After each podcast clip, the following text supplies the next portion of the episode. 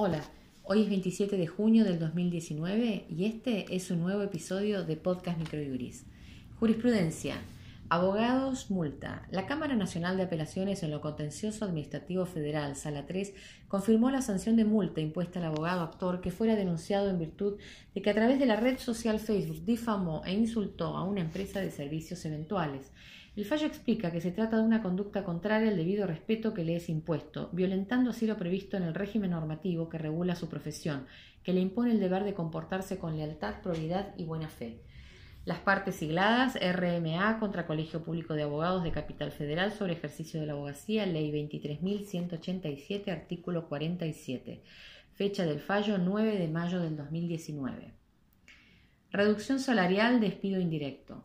La Cámara Nacional de Apelaciones del Trabajo, Sala 10, admitió la demanda por cobro de indemnizaciones derivadas del despido indirecto al considerar que el trabajador no está obligado a percibir un salario reducido en los términos del acuerdo homologado en un procedimiento preventivo de crisis, en relación al cual no prestó conformidad. Las partes del fallo Díaz Jorge Nicolás contra Stant sobre despido del 8 de mayo del 2019. Locación de inmuebles, obligaciones expresadas en dólares.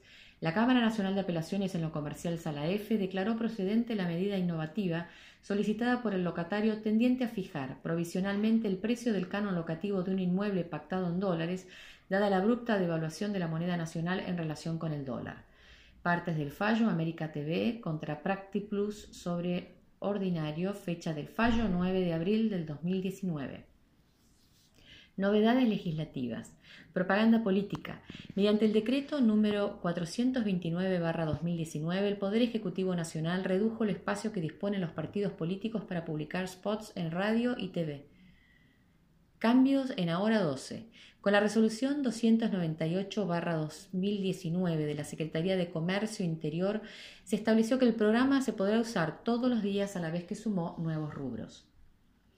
En doctrina presentamos el artículo denominado Imperio de la Ley versus Facultades Instructorias, realizado por Juan Ruiz, en el cual se analiza una resolución del Superior Tribunal de Justicia de Corrientes que, tramitando un recurso extraordinario de inaplicabilidad de ley, llamó a autos para resolver, para luego desdecirse, suspender el llamamiento y ordenar la producción de una prueba pericial a pedido de una de las partes.